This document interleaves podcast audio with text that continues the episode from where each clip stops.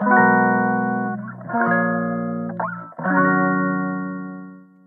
んにちは、西野絆です。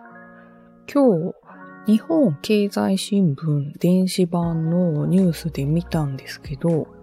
企業の受付って無人化をするところが増えてきているそうです。で、それを見て、あ大学のキャリアセンターで働いていた時に、受付嬢やりたいって言ってた学生がいたなっていうのを思い出したので、まあ、それに関連する話をしたいと思います。まあ、学生がね、言っていたのは、受付に座ってニコニコしているだけだから楽そうみたいな話だったんで、まあそれはちょっと情報収集不足じゃないっていうことをよく言っていたものですが、多分もう少し前だと内線電話が置いてある会社も多かったかと思うんですが、今やその内線電話も設置せず、えー、タブレットみたいなね、端末を置いて対応する会社が増えているようです。で、しかも、その端末を開発しているのが、いわゆる受付嬢と呼ばれる仕事を11年してきた方なんですけど、ああ、すごいなと思いました。要は、自分が今までやっていた仕事を機械化するっていうことですからね。でも、その仕事をしていたからこそ、どこの仕事を削減して、どこを効率化すればいいかをよく知っているっていうことなんでしょうね。で、記事の中でもおっしゃっていましたけど、えー、受付の仕事は自分が働いていた十数年何一つ変わらなかったっておっしゃっていて、え、その思いがね、きっとシステム開発っていうところに向いたのかなって思ったりしました。じゃあ、昔ながらのね、人のいる受付は完全になくなるのかっていうと、そうでもないですよっていう話も記事の中で触れられてまして、逆にこれからの時代、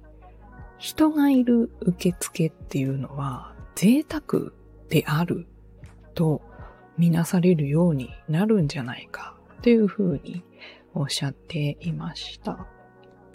要は、人を雇うっていうことはコストがかかるということなので、受付に人がいるっていうふうにしているっていうことは、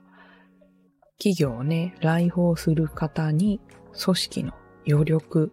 だったり、規模感とかを示す意味合いも含まれてくるんじゃないかとおっしゃってました。まあ、それだけね、法律化を重視しているのかとかおもてなしを重視するのかとかで企業のイメージだったりブランディングで対応が変わってくるんじゃないかと記事には書いてありました。実際その、えー、無人化したことによって人の出入りですよねっていうのをデータ上で、え、管理することができるようになっているようです。で、え企業側からすると、その受付の情報データというものを使って、社員がどんな人と会っているのかとか、どういった人が、え企業と関わっているのかとか、まあ、あるいは、どの営業がどれだけ人と会って頑張って働いているのかといった人事評価につなげたりすることもあるということで、うーん、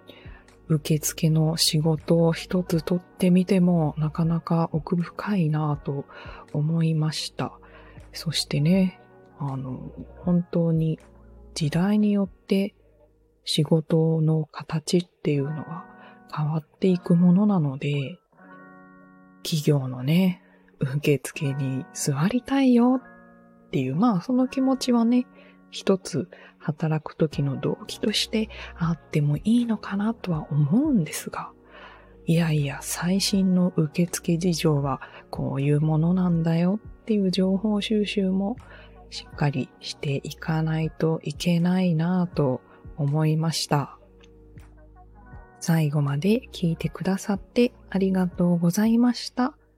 また次回の収録でお会いしましょう。